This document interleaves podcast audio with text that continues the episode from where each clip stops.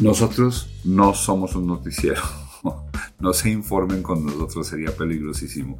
Sin embargo, pues tenemos opiniones y eso es lo que hacemos y en este caso hoy lo que queremos es resaltar nuestra opinión acerca de un evento catastrófico como sucede cada ocho días en donde se ha descubierto que la Fiscalía colombiana tiene vínculos con el asesinato de 200 personas. Y Gonzalo Guillén, el periodista que hizo la denuncia, habla con nosotros y nos explica esto, porque resulta que ahora a todo el mundo se le olvidaron los muertos y nos pasamos a preguntarnos si, si Petro y Barbosa sí conocen la Constitución y los muertos se nos olvidaron. Vamos con Gonzalo Guillén, nos va a contar realmente qué es lo que está pasando en Cero No Ser. Ahí el podcast La Voz de los que son. Y no somos noticiero. Gonzalo, nos fuimos. Una llamada esta mañana, o sea, hoy es 9 de mayo, ¿no, Ger? Hoy es 9. hoy es 9. de mayo. Una llamada esta mañana nos hizo caer en cuenta de algo, algo que, que no es extraño que pasa en Colombia, algo que es usual a lo que pasa en Colombia, solo que en esta ocasión nos dijeron, oigan, ustedes que se la pasan diciendo cosas, ¿no les gustaría hablar de de un hecho que está pasando en Colombia es que se están denunciando 200 asesinatos, de los cuales se presume que la Fiscalía General de la Nación es cómplice, y resulta que el temita de los 200 asesinatos, como suele suceder, así como otros 6.402 que hay por ahí, se fue del, espectro de los medios de comunicación y nos dedicamos a darle importancia a una pelea remolachera entre este tipo tal Barbosa el más capacitado para yo no sé qué, y el presidente Petro, que también se, trenzó en esta pelea con muchos reparos desde mi punto de vista personal. Para empezar, porque es que cualquier niño que haya visto un manual de educación cívica sabe que el presidente no es el jefe de todo el mundo. Pero ok, entonces resulta que en, ese, en, ese, en, esa en esa trenzada de pelea de remolacheras, resulta que al país se le viene olvidando un hecho gravísimo. De ese hecho vamos a hablar hoy, ah, pero antes de irnos a esos temas, quiero presentarles hoy cómo estamos. Yo estaba en, Orlando, estoy en Orlando visitando a Fernando, mi hijo, ustedes saben, vine a visitarlo. Aquí nos agarra eh, la idea de queremos hablar de esto este viernes y entonces eh, el sitio donde nos hospedan es de un hombre maravilloso que se llama Diego Otero. Diego, déjame presentarte, por favor. Y Diego Botero nos ha prestado su casa, su estudio. Diego, Diego es. ¿Cómo están todos? Diego es motivo de envidia para todos nosotros. Diego Gonzalo Guillén. Gonzalo. anoche estuvimos hablando de Gonzalo sin saber qué íbamos a hablar hoy con él. Gonzalo, eh, es un honor y le, le, decía a Mauricio, es de, eres de esas personas que uno puede ver y solo puede decir gracias, Gonzalo. Gracias por lo que haces. Gracias como a colombiano, como colombiano que soy. Muchas gracias. Igualmente, gracias a ustedes. Y entonces, eh, este hombre tiene una banda, pero además, ya lo, están viendo en los planos, tiene una sala aquí maravillosa, un estudio, y su banda se llama Kenke. ¿Qué es lo que quiere decir Kenke? Kenke quiere decir un montón de cosas, Mauricio, eh, pero básicamente lo escogimos por un tema sonoro porque sonaba con eh, perrenque, con fuerza, energía, y que, es un, proyecto que ya están dando hace seis meses y queremos que sea para la gente, que no respete eh, ni estrato social, ni condiciones, ni absolutamente nada, para todo el mundo, en donde todo el mundo está invitado y donde todo el mundo se sienta incluido. Eh, por eso el eslogan de la banda, del colectivo grande que es que es que música para la gente. Y hoy montaste un tema, las líricas de un tema que luego va a tener video. ¿Cómo se llama? La fiesta del pueblo. La fiesta del pueblo, lo, acabaste de montar, ¿no es cierto? Eh, está en YouTube. ¿Y qué escribo yo? La, la, ah, fiesta del pueblo ya aparece. ¿Quién que la fiesta del pueblo? Hace dos horas está disponible. Y vas, y vas también a los Grammys con ese tema, ¿no es cierto? Sí, señor. Así es, así es. Muchas gracias. A ti. Sin él no habría sido posible esto que estamos haciendo. Gracias. Muchas gracias. Gracias, Diego. Gracias, gracias, gracias. Listo. Gonzalo, Gonzalo, muchas gracias por estar con, con, con Cero No Sería y el podcast otra vez. En la, le voy a confesar una cosa. El, la, la aclamación de, de la gente que, que nos ve cuando usted apareció, a nosotros nos, nos arrulló, de verdad, le confieso, fue sobrecogedor el gusto de la gente, los aplausos de la gente, el reconocimiento al valor suyo. Y mm, siempre pensé, ¿cuándo tendré yo la posibilidad de volver a, entrevistar a Gonzalo? Y gracias a los acontecimientos de hoy, le agradezco mucho, como dijo Diego, en nombre del, del podcast de, de Germán, de Fernando, mío, de Valencia Producciones, de todos los que nos ayudan, pero de verdad en nombre del país. Es, estamos grabando tarde, son las 10 de la noche, y, y a mí sí me parece urgente que salgamos muy pronto, el, el, sábado, el viernes siguiente salía un podcast y muy interesante con un astronauta que estaba en Colombia y que nos habló de, de, cómo fue que él fue al espacio y eso. Vamos a desplazar la programación porque nos parece urgente que usted nos cuente. Este fue un extra, extra. Esto es un extra, sí. Gonzalo, otra vez, otra vez asesinatos con la complicidad del Estado y otra vez con el Estado tratando de que quede impunes. Por favor, cuénteme todo el cuento. ¿Cómo es? ¿Cómo es ese cuento? Bueno, la, el cuento es este. En el año 2008, la Fiscalía comenzó la más grande investigación sobre los homicidios y otros delitos del Clan del Golfo en la costa norte. Con bombos y platillos al fin iban a acabar con la costa, con la Clan del Golfo, íbamos a ver quiénes eran y de qué se trataba. Ese expediente que se abrió, esa investigación que se inició, por supuesto, asignaron unos fiscales y unos investigadores y recursos de todo tipo, en fin, y estuvo en Santa Marta, estuvo en Barranquilla, estuvo en Cartagena, estuvo en Bogotá, volvió a Santa Marta y ahora viene un hecho. En 2019, una investigación mía reveló que el presidente anterior, Iván Duque, había ganado las elecciones con votos que le compró un narcotraficante en siete departamentos del norte del país. Se llama el Ñeñe Hernández, el famoso Ñeñe Hernández, estaba íntimo amigo de Duque, eh, abrazados en toda clase de fiestas, amistad reconocida, íntimo amigo del Ñeñe. ¿Aló? Que él, también estuvo, cuando, cuando el presidente se posesionó, él estuvo ahí también, ¿no? Él estaba ahí, estuvo en la fiesta anterior en Andrés Carne de Res, borrachos, sí intercambiaron babas, etcétera.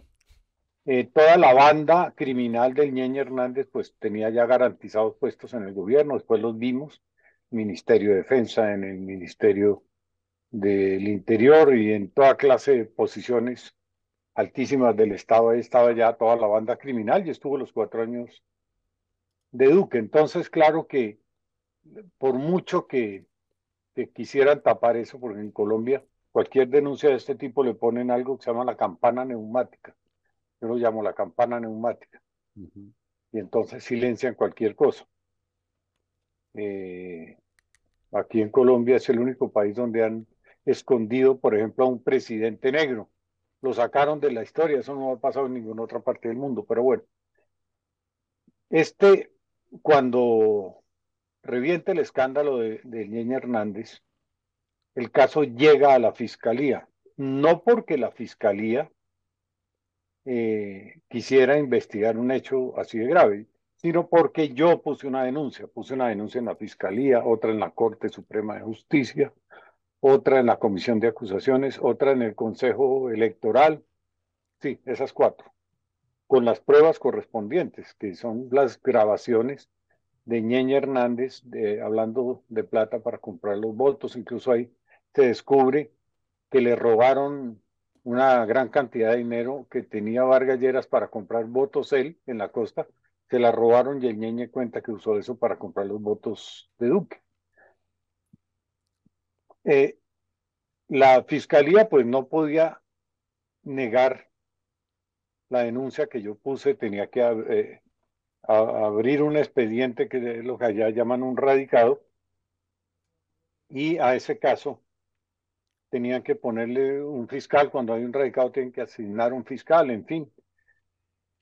Eh, y comenzaron a investigar eso, no con la idea de esclarecer nada, sino todo lo contrario, de ensombrecer todo y amenazar, incluso si fuera posible matar o desaparecer a los que fuera necesario. Comenzaron por meter a la cárcel a los dos honestos y valientes policías que descubrieron en escuchas telefónicas. Siguiendo otro caso de un asesinato que había cometido el Ñeñe Hernández, descubren que Ñeñe Hernández hablando cuenta que le compró los votos a Duque, eh, habla con la asesora, la Callita Daza, que debe estar por ahí en Miami, en el, el golpe está en el mismo edificio donde está Mauricio, eh, no creo, Gonzalo, no creo. Entonces ellos, ellos dicen, eh, siguiendo un caso, encontramos un delito muy grave que es compra de votos, un fraude electoral. Lo notifican a la fiscalía, claro, la fiscalía pues no hizo nada. Eh, y a los policías los, los meten presos. Esto fue, yo denuncié eso en 2019 y la fiscalía comenzó a actuar desesperadamente eh, en 2020. Pero antes, eh, bueno, a ellos los meten a la cárcel, eh, los amenazan, los denigran, lo arrastran el piso y limpian el piso con estos dos policías que son el mayor Tocarruncho y Guadil Velázquez. Un el uno es un mayor, el otro un suboficial de, de la Dijín, ambos.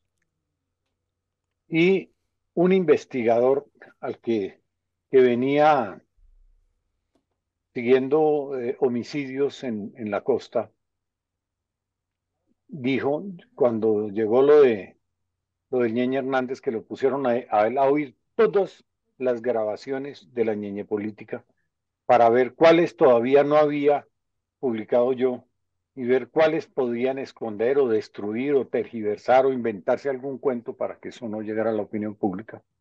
El señor dijo, vea, yo conozco un caso muy parecido a este modus operandi y ese es una, una investigación muy grande, la gran investigación de la Fiscalía sobre el clan del Golfo. Esta modus operandi es muy parecido. Ese Ñeñe Hernández debe ser incluso del clan del Golfo y debe estar ligado no solamente a este fraude electoral, sino a delitos muy graves eh, como los que se han visto en esta, en esta extraordinaria investigación fulminante y determinante que se había abierto en 2008.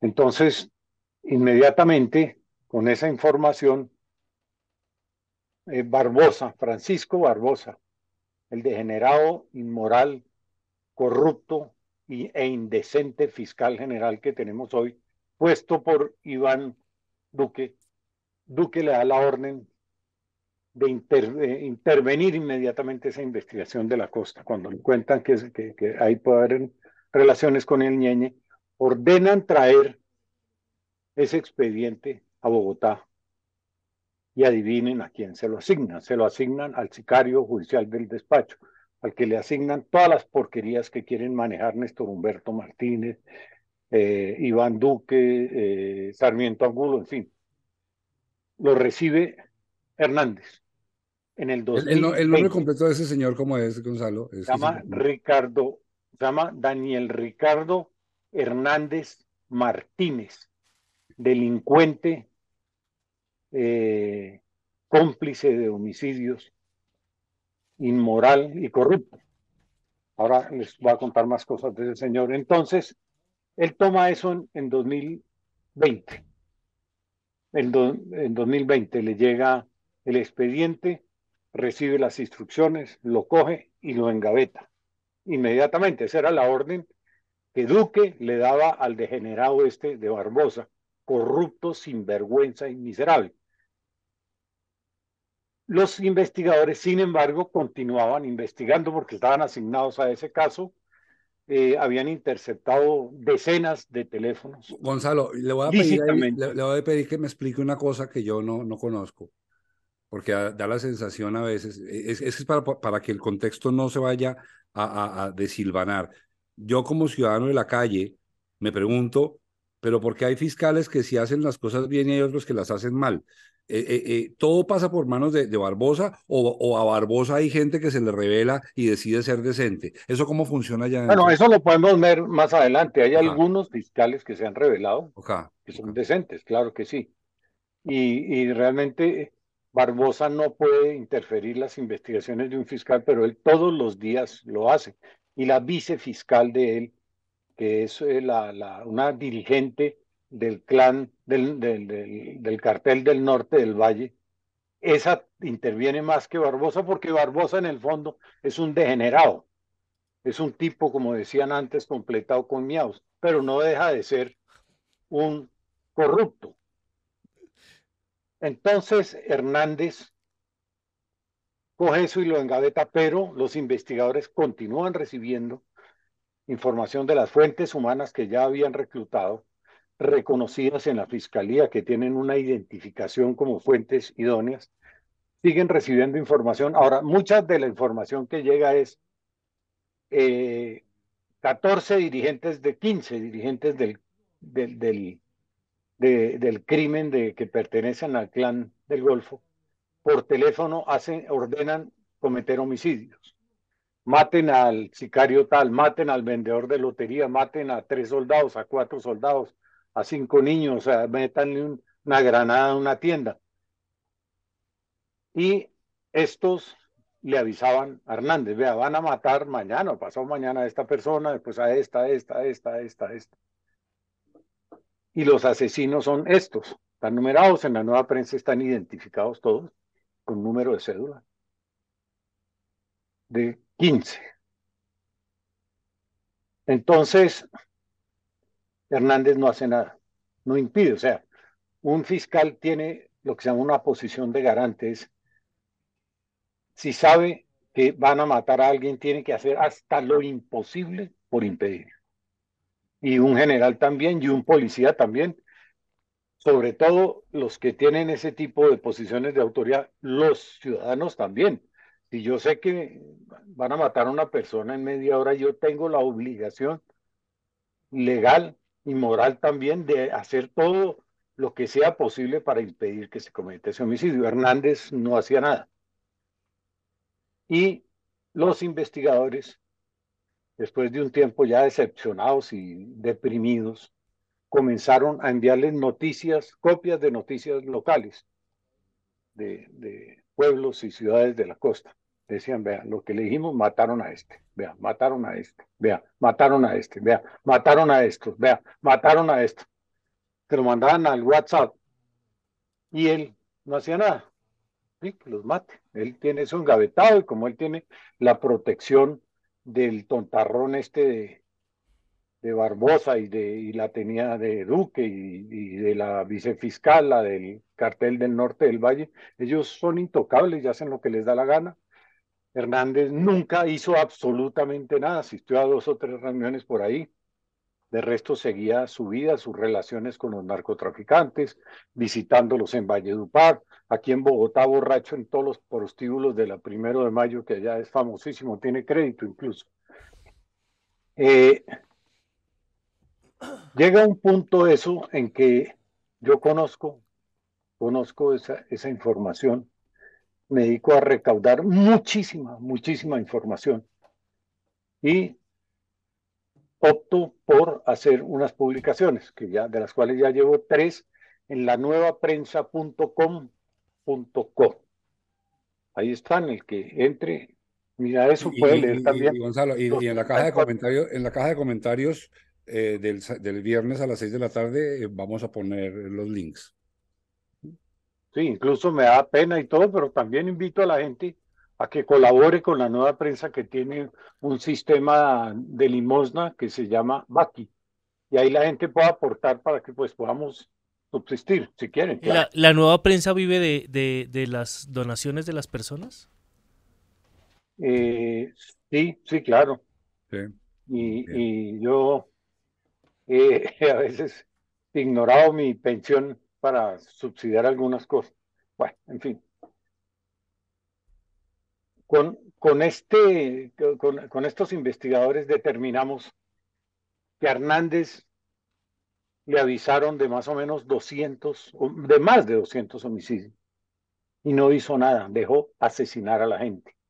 Incluso a los investigadores los amenazó y les prohibió hablar con las fuentes que estaban informando sobre los homicidios.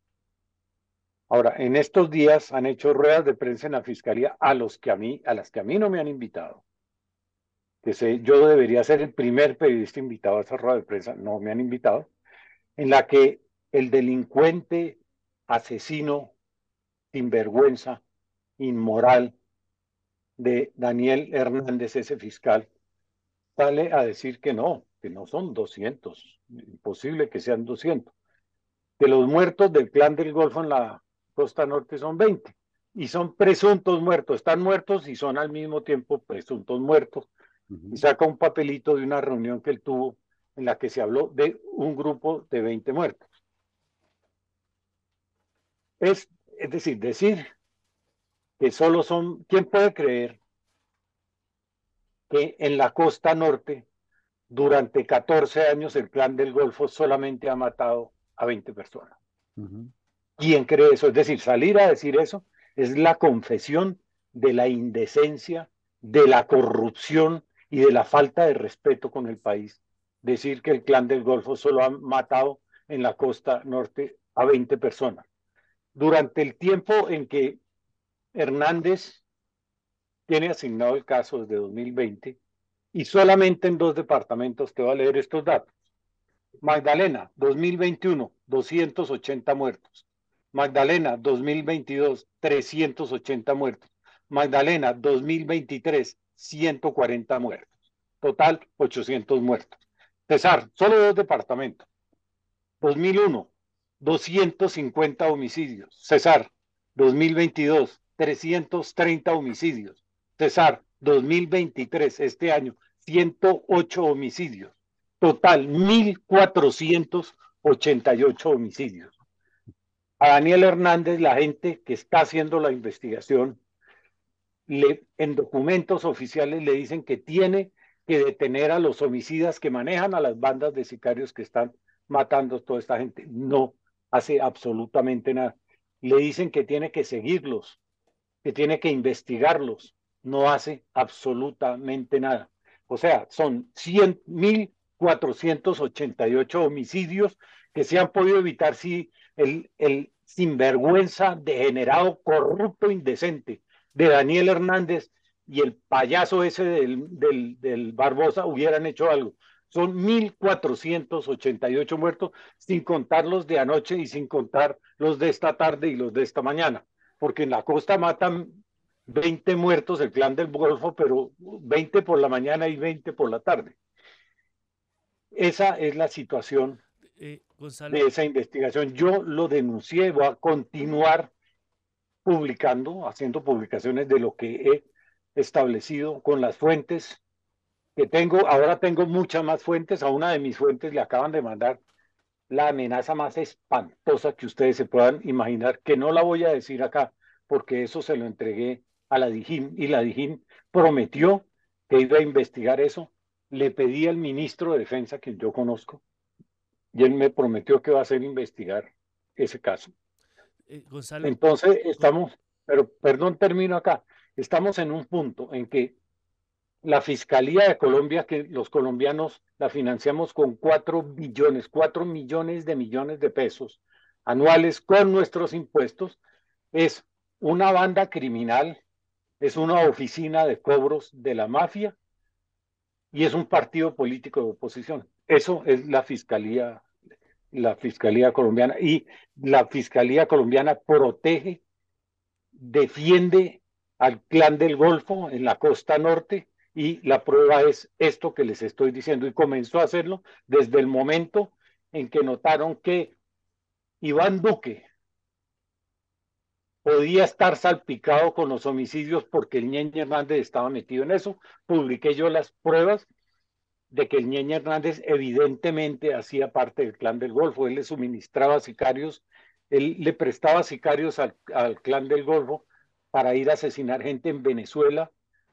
y lo estuvo haciendo hasta que mataron al Ñeñe Hernández en Brasil, que dicen que lo mandaron matar desde acá. Hay fuentes de la policía colombiana que me dicen eso, que lo mandaron matar desde acá, porque ya el, el Ñeñe sabía demasiado y el escándalo estaba estaba muy grande. Yo creo que eso debe ser cierto porque el Ñeñe cuatro días antes de que lo mataran en Brasil, le transfirió todos sus bienes a sus hijos. Ese sería como un resumen de arranque de esto, Mauricio. Gonzalo, Germán, usted iba a preguntarle algo a Gonzalo. Sí, eh, una pregunta de, persona totalmente desconocedora de lo que está pasando. ¿A quiénes matan los, los del clan del Golfo? ¿A personas común y corriente o es, o es alguna guerra que, que, tienen contra quién? De todo, de todo. Matan a gente, por ejemplo, los que están en guerra con ellos. Las grabaciones dice, vea, tiene que ir a matar a este, este, este, que son enemigos, de, que también son delincuentes, claro. O a personas que van a cobrarles plata una señora que vende tintos y no les pagan, entonces vayan, maten a esa señora. A, unos soldados que no quisieron colaborarle, vaya, maten a esos soldados, va y los mata.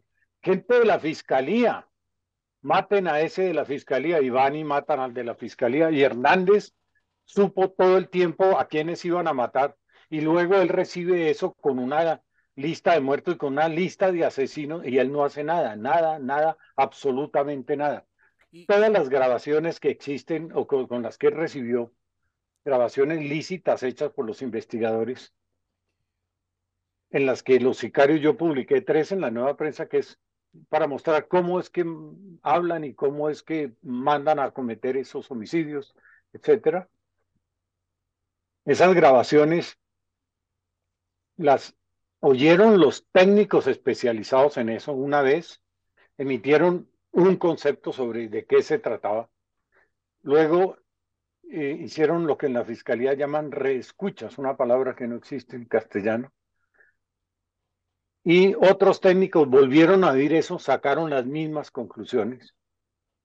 Hernández recibe eso así y manda a hacer otras reescuchas, ya van tres, sacan las mismas conclusiones y cuando él tendría que ponerse a actuar, tampoco hace nada y manda a hacer otras reescuchas, van cuatro, y sacan las mismas conclusiones. Y ahora que yo hago esta denuncia, él dice que no va a hacer nada hasta que no se haga una reescucha que él mandó a hacer. O sea, cinco reescuchas. Es el único caso en la historia judicial de Colombia que le hacen cinco reescuchas a unas grabaciones para llegar siempre a las mismas conclusiones. Eso se llama corrupción, eso es desidia, eso es indecencia, eso es inmoralidad. Ahora, Hernández, cada muerto que ocurre, que comete esta gente que él no quiere poner presa, pues él es cómplice de esos asesinatos.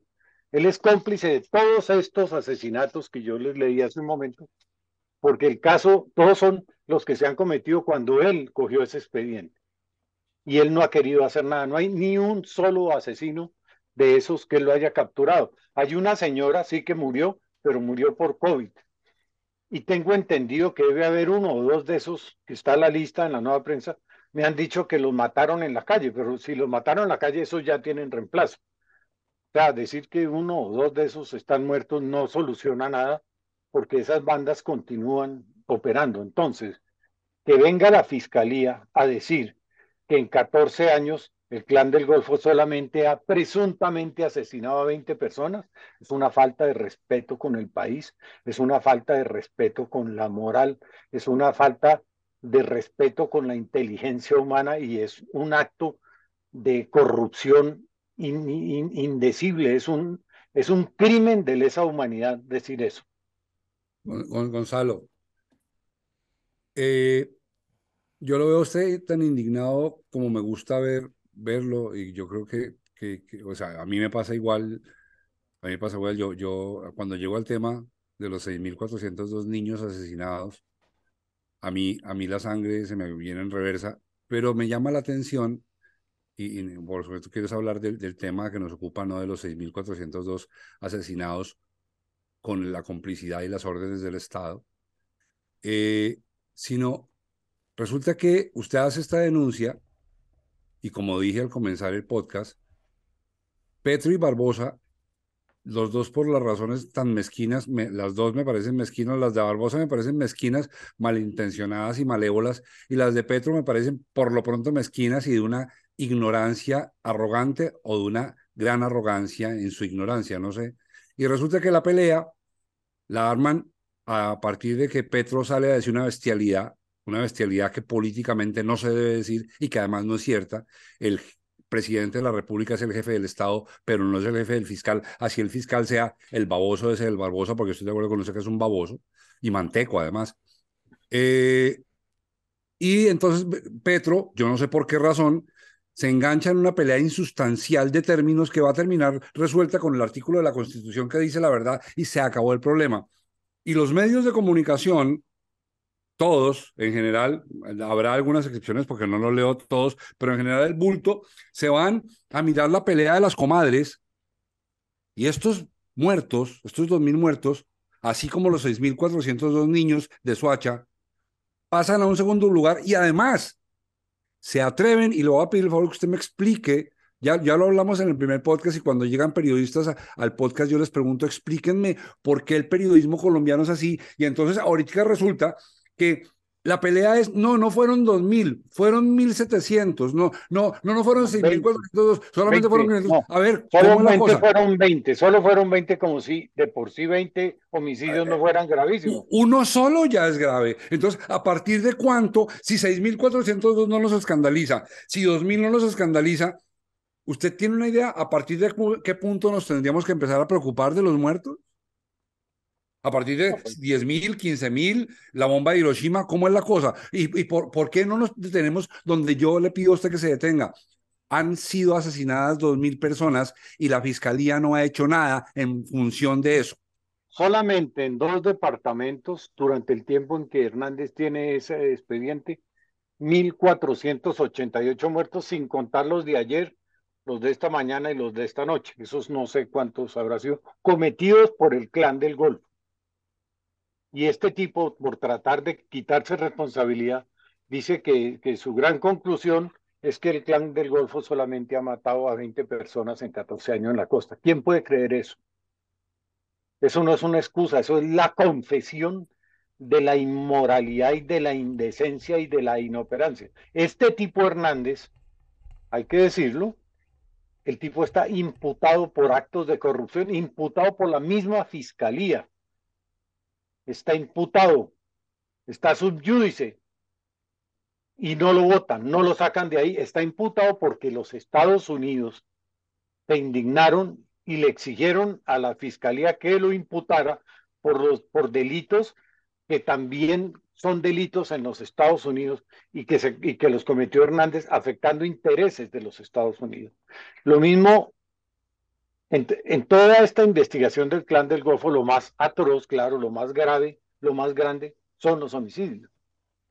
Pero ahí también está determinada en la investigación toda clase de exportaciones y movimientos de cocaína.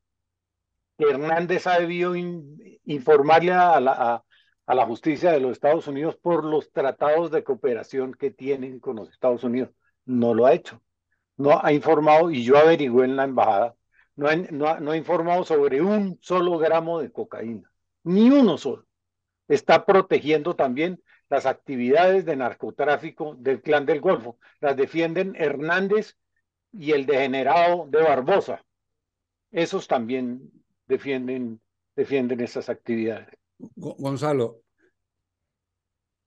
por favor explíqueme, o trate, o por lo menos... Bueno, pero hay una cosa sobre lo de Petro y el fiscal yo a Petro le agradezco infinitamente que haya retuiteado un trino que había de una página que reprodujo mi investigación. Y eso armó un tierrero. Pero a mí no me interesa en absoluto entrar a discutir ni a pensar cuál es la pelea entre Petro y el fiscal. A mí lo que me interesa es denunciar esta monstruosidad y yo no voy a, a caer en el juego de salir de esta denuncia que estoy haciendo porque finalmente la, Barbosa se reunió ayer con todas las cortes a hablar. ¿De qué hablaron? Bueno, en la fiscalía le tiene eh, eh, empleados a todas las mozas y los hermanos y los primos y los cómplices de todos los magistrados trabajan en la fiscalía sacándose los mocos y no hacen nada, y en la procuraduría y en la contraloría.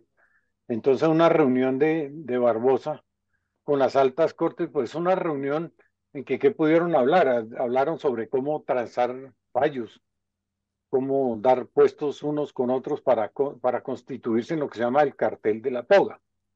Y eh, hoy Petro tuvo una reunión con las Cortes y sacaron un comunicado los de la Corte Suprema de Justicia, en, e, en el que en ninguna parte dicen que el presidente de esa Corte Suprema de Justicia tiene a todos sus hermanos y a las cuñadas de sus hermanos y a las esposas de sus hermanos trabajando en la Fiscalía, en la Contraloría y en la Procuraduría. Y hablan de que se debe respetar la autonomía de la justicia. ¿Cuál puede ser la autonomía de una justicia cuyos miembros lo que están es poniendo, empleando a su familia en todos los estamentos del Estado relacionados con la justicia? Eso, eso no es independencia. La independencia de la justicia se acabó y la acabaron los mismos miembros de la justicia. Quedan, sí, claro, jueces honestos los hay y magistrados honestos los hay, pero lo que domina todo esto es el cartel de la toga, es la delincuencia, la mafia que se comió este país. Gonzalo, mi única esperanza, como en cualquier democracia, sería que la prensa, la prensa libre, la que haya, la que haya, los tres o los dos o los veinte o los, uno, tuviera la constancia y el enfoque, la constancia y el enfoque para no dejar que el tema se desaparezca. Porque es que esto que estamos hablando usted y yo aquí, pues por fortuna llegó el, tema de que alguien me dice, bueno, vea, ¿por qué no habla con Gonzalo? Porque el tema se está yendo. Pero yo no me hago muchas ilusiones, Gonzalo. El viernes salimos al aire y de pronto al sábado al mediodía se, se, habla del asunto, pero el sábado por la tarde o Petro se inventa un partido de fútbol, o el fiscal se inventa que agarró a una bruja presa, y entonces ya toda cosa se va, y resulta que nos, vamos del tema. Y estos, muertos asesinados van a quedar en la misma impunidad que tantos colombianos, son mucho más de 6.402. Gonzalo, ¿estamos jodidos? Le pregunto, ¿estamos jodidos? O sea, no hay nada que hacer. O sea, ¿para qué hacemos esto? ¿Usted para qué protesta? Bueno, porque es que, ¿qué otra cosa puedo hacer? Yo, claro que no tengo esperanzas ni tengo fe, claro que no, pero eso no quiere decir que me tenga que quedar callado. Por, con todas las amenazas que me hagan y con todos los peligros que tenga, yo no me callo. ¿Cómo se va uno a es que, es que decir, si yo me callo, que el fiscal Barbosa y este tipo Hernández, par de desgraciados, son responsables de 1.488 homicidios en dos departamentos durante tres años solo ese pedacito. Y yo acepto que ellos se eh, salgan a decir que no, que no hay muertos, sino 20 presuntos muertos del clan del Golfo en la costa. Eh, eso es una falta de respeto, eso es inaceptable, eso es una porquería, eso no se puede dejar pasar. Y claro, ¿qué va a pasar? No va a pasar nada. A Hernández ya lo han debido votar. La Comisión de Acusaciones ha debido sacar a Hernández hace mucho tiempo. La Corte Suprema de Justicia no ha debido elegir Barbosa. Barbosa es un tipo que no saca una perra a miar. Le tiene guardaespaldas a los perros para que lo saquen a miar porque él no sabe sacar a un perro a miar. ¿Cómo va a poder ser fiscal general de la nación? Gonzalo, usted, usted, usted tiene documentos con, con nombres, cédulas. Cuando, cuando usted tiene ese documento en la mano, yo me pregunto como ciudadano, a ver, yo, yo me llega un documento Mm, de, un periodista que gústeme o no a mí el periodista, me parezca que está loco o lo que sea, me trajo un documento concreto donde están impresos nombres y cédulas, donde hay el testimonio y las pruebas de que hay unas acciones irregulares que terminan en asesinato, en homicidio, perdón, por cuenta de la complicidad del Estado. ¿Y eso cómo, cómo hacen para diluir eso? ¿Cómo, ¿Cómo hacen para que eso se, se, se derrita, Gonzalo? Yo no entiendo. Pues, ¿por qué se derrite o no se derrite? Hay, hay un estamento en la sociedad que se llama el periodismo. Así mi libro, mi próximo libro se llama La artillería de la libertad, que es el periodismo, que sale este año. El periodismo tiene un deber en la sociedad, pero si el periodismo recibe pauta de la fiscalía y vive de la pauta de la fiscalía y de los bancos, y le encubre todo a la fiscalía y a los bancos y a los que tienen algo de plata que ponen pauta. Entonces, pues la, gente cómo se va a informar, la gente cómo se va a enterar. Y entonces manejan la información solamente con, con, con el elemento, con un papelito que la rata esta de Daniel Ricardo Hernández Martínez le entrega a unos periodistas de que están arrodillados con el micrófono estirado, les entrega un papelito. No, vean, no, son, solo son 20 muertos del clan del Golfo, 20 homicidios que ha cometido el clan del Golfo en 14 años. La recontra super investigación contra el clan del Golfo de la Fiscalía General de la Nación, que era la esperanza del Estado contra algo tan espantoso como, ese, como esa organización criminal, ¿en qué, ¿en qué quedó? En que yo hago una denuncia de cómo funcionó y reducen eso a 20 muertos y me lleno yo de amenazas y de persecución porque eso aquí no se puede decir. Que diga eso lo matan. Y si yo, y en los juicios, ahora, en los juicios que se tienen que hacer, yo, yo voy a pedir, claro, que haya fiscales ad hoc y que protejan a los testigos, porque ya vimos, por ejemplo, en el caso de Uribe con la amenaza a un preso, ya cuántos muertos y desaparecidos van. Y la gente le da terror, es más, en la calle la gente muchas veces no quiere ni siquiera que le cuenten que esto ha pasado, que les da miedo. Solo el hecho de que sepan que eso pasó, creen que van a ir a matarlos.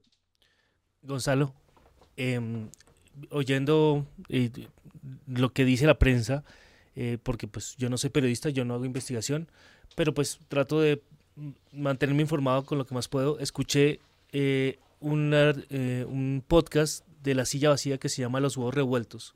Lo estaba presentando Daniel Pacheco. Y realmente ellos eh, basaron toda su comunicación acerca de la pelea entre el fiscal y el presidente.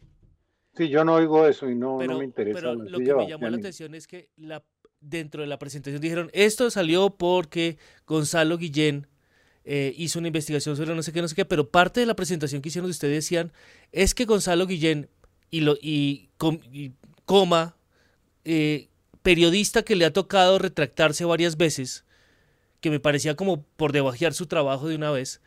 Em, sí.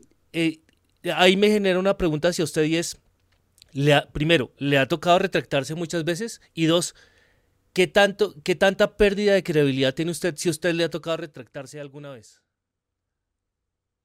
No, a mí me han dado órdenes un par de veces unos unos jueces que contra toda evidencia dicen tiene que retractarse de lo siguiente, pero señora juez, vea, aquí tengo el testimonio, se lo entrego de una fuente que me ha dicho eso.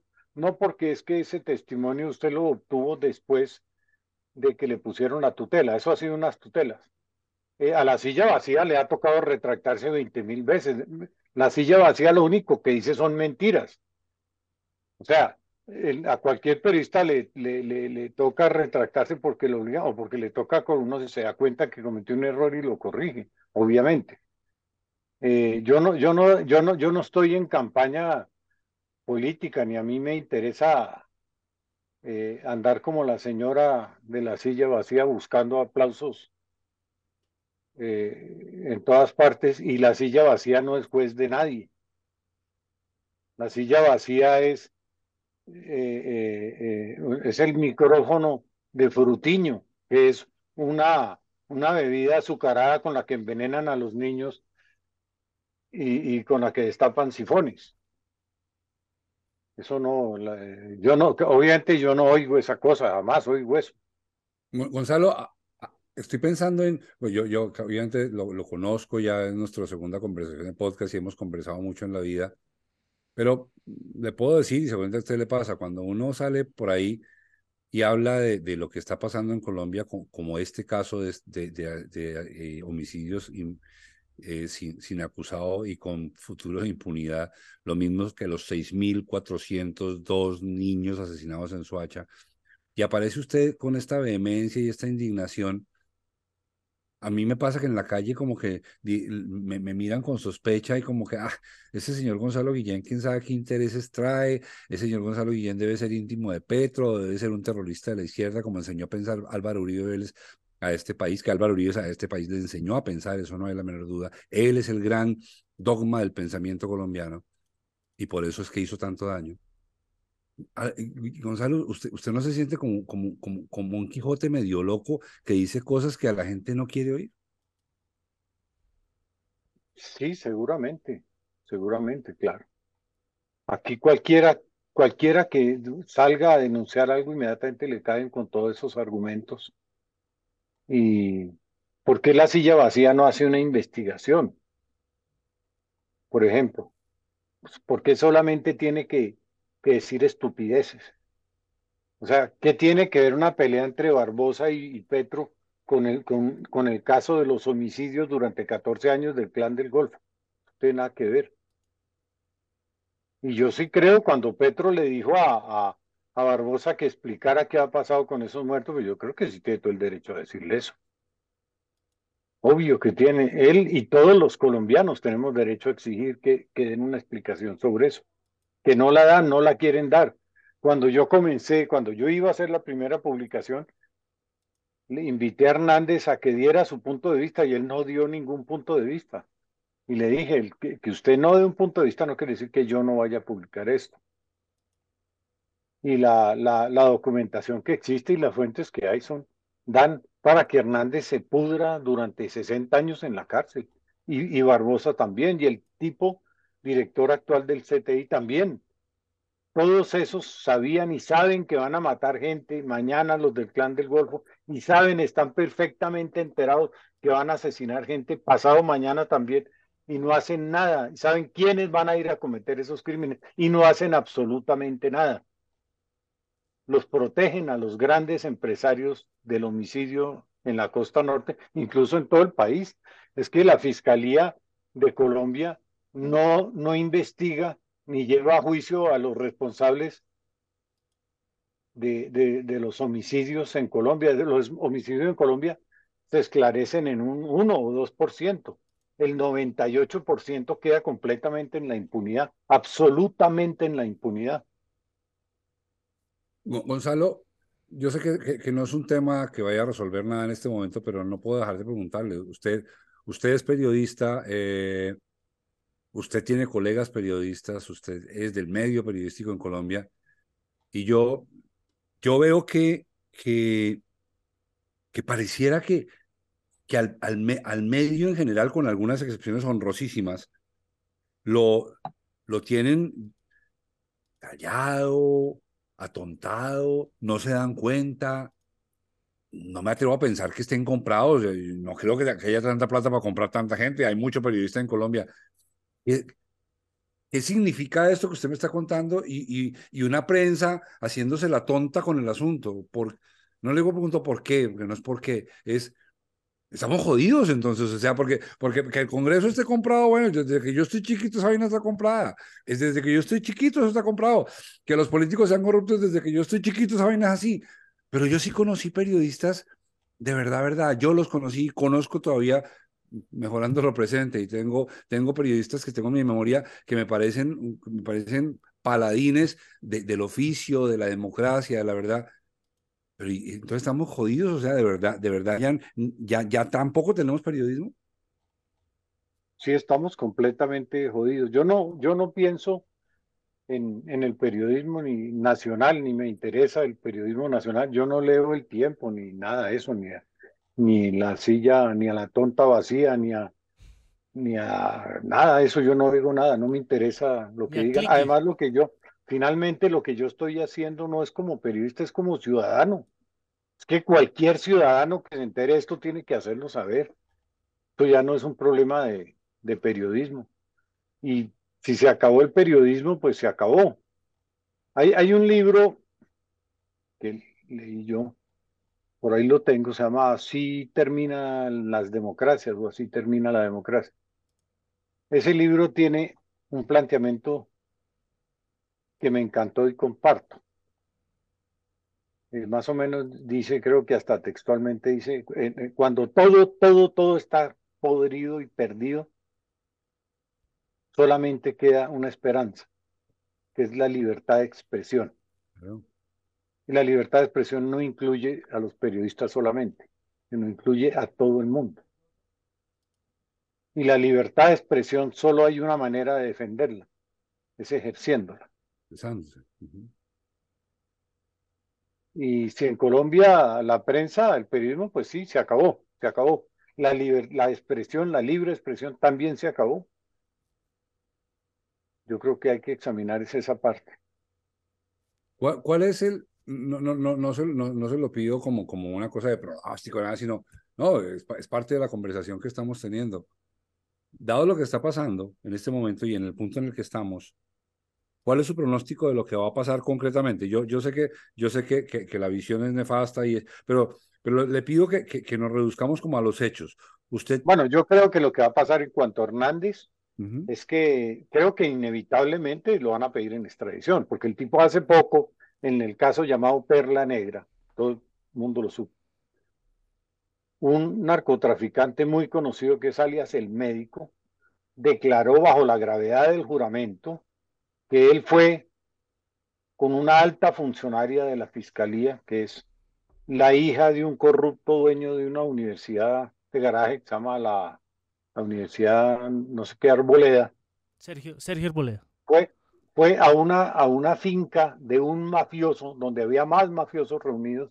Ella llevó a Hernández y Hernández fue sin autorización judicial, sin misión judicial y con los recursos de la fiscalía a reunirse con unos mafiosos en un kiosco donde estaba la mesa de billar de los mafiosos, sacó las pruebas que contra ellos tenía el, la justicia de los Estados Unidos y se las vendió a los narcotraficantes. Y este narcotraficante que declara dijo que si él le podía tomar foto de esas pruebas, le dijeron que sí, Hernández le dijo que sí, y él las entregó a la fiscalía.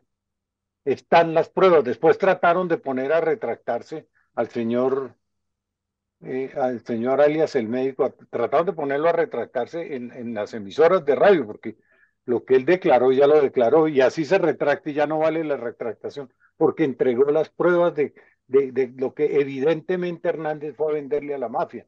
Eso también implica que el tipo cometió un delito que afecta a la justicia de los Estados Unidos y tienen que extraditarlo. La única que, que puede suceder, que podría suceder, es que lo extraditen.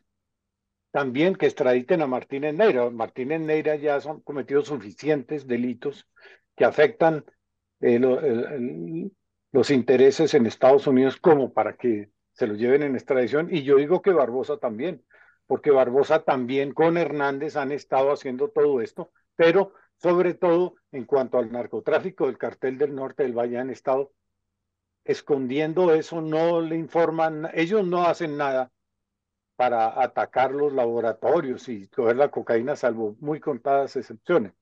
Y luego, cuando saben de la existencia de eso, tampoco le informan a Estados Unidos. Tienen la obligación de hacerlo porque hay unos tratados judiciales que los obligan a hacer eso y no lo han hecho y si no lo hacen, pues están delinquiendo. Entonces la única esperanza es la justicia de los Estados Unidos. Pero Gonzalo. En Colombia la única esperanza es la justicia de los Estados Unidos.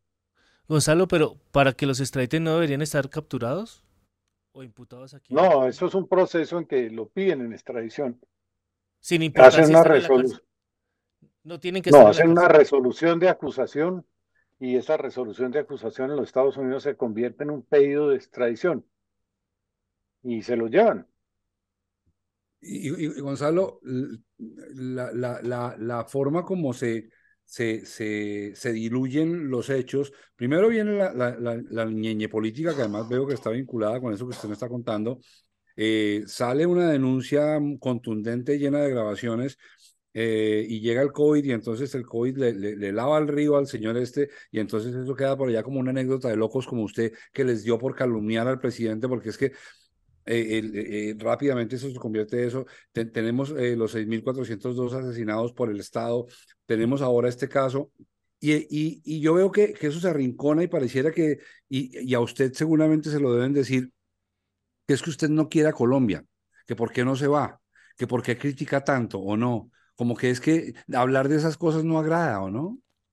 Sí, no, a mí eso no me interesa porque yo soy apatria.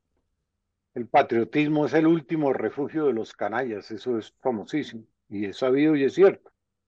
A mí yo no, eh, no hay nada, nadie más peligroso que los que aman a su patria. Esa es la gente más corrupta y más peligrosa que puede haber.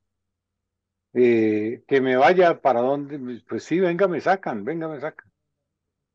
Sí me he ido, hay veces que la situación ha estado tan terrible que me he ido, pero, pero eh, y es que esos comentarios tampoco me interesan, ¿no?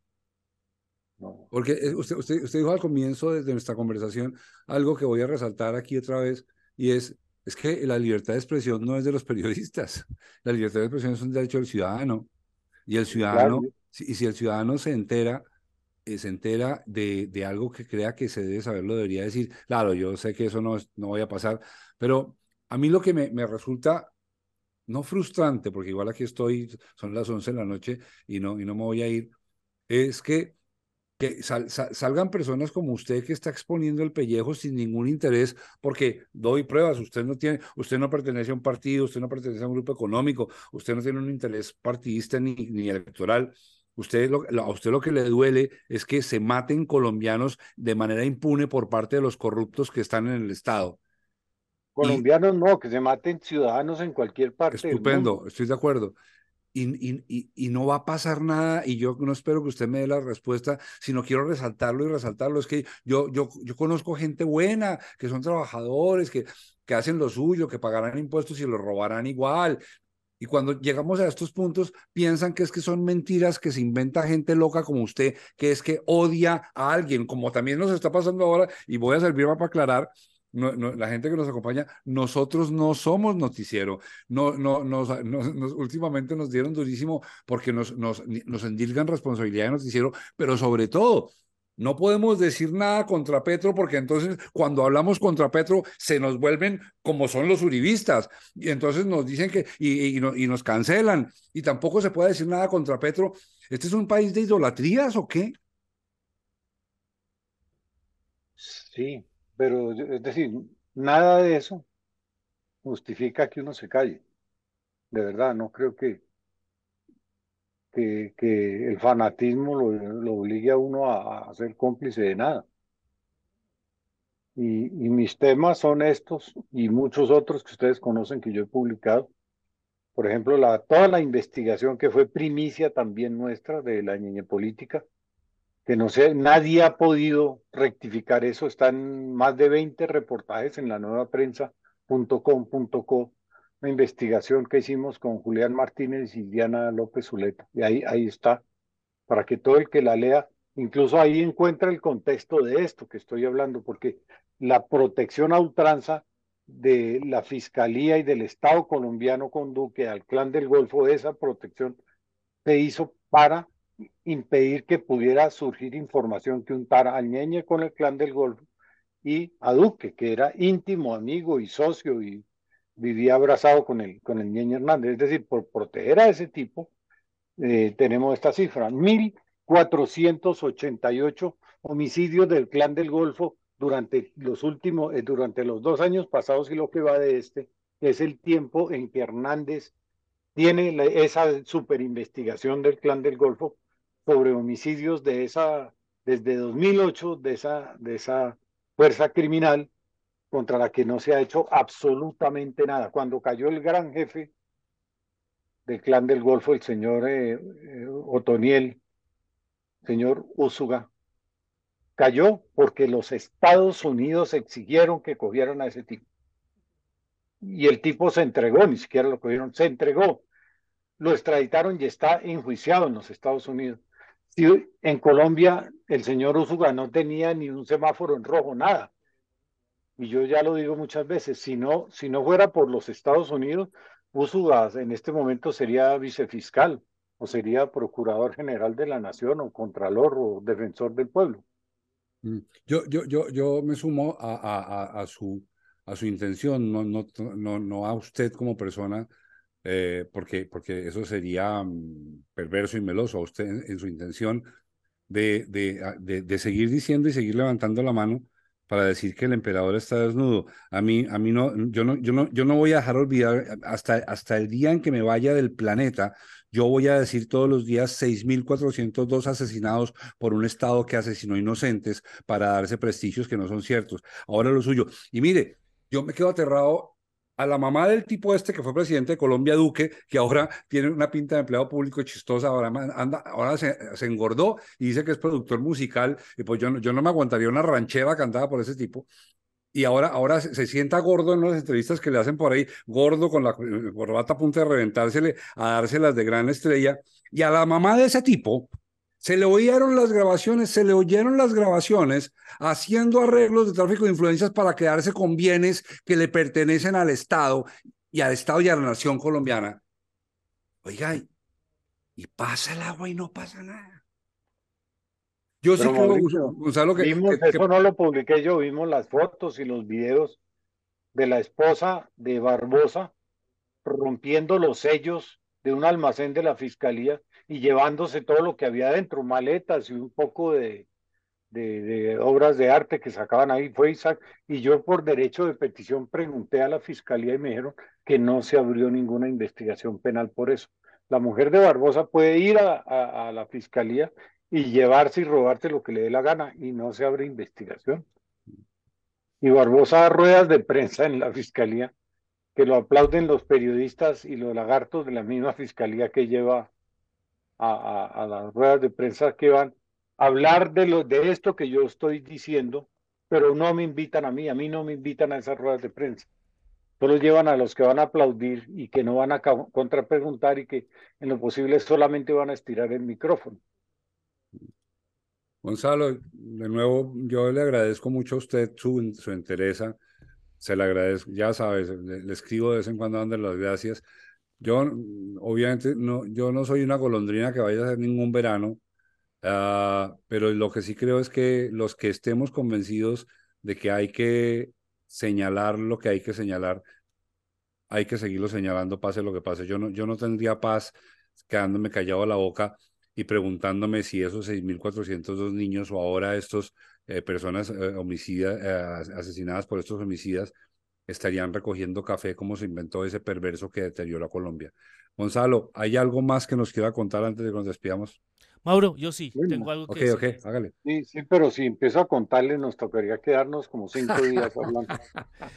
Momento Deadpool quiero decirle ah. a la gente que gracias por acompañarnos, que esta es una emisión especial de nosotros, no es la normal que hacemos juntos, pero queremos aprovechar este momento de coyuntura para ponerlos a pensar, para que sean, para que seamos juntos y por eso queremos crecer nuestra comunidad, queremos que por favor nos sigan, nos den like, nos compartan, que nos compartan nos va a servir montones, primero pues porque nosotros crecemos, pero también porque podemos hacer que otras personas piensen también y que, y que nos pongamos todos a reflexionar a ver cómo, a ver si logramos algún día mejorar un poquito este país y este mundo. Entonces, pero a mí, me, a, mí, a mí me gusta su optimismo y si digamos... Yo soy optimista, Mauro. Sí, yo, me parece bien, me parece bien. Y alguien tiene que equilibrar. Somos, somos la voz de los que son sí. Y yo le voy a ayudar, eh, porque ya entendí. Suscríbanse, ayúdennos. Gonzalo, muchas gracias. Muchas gracias.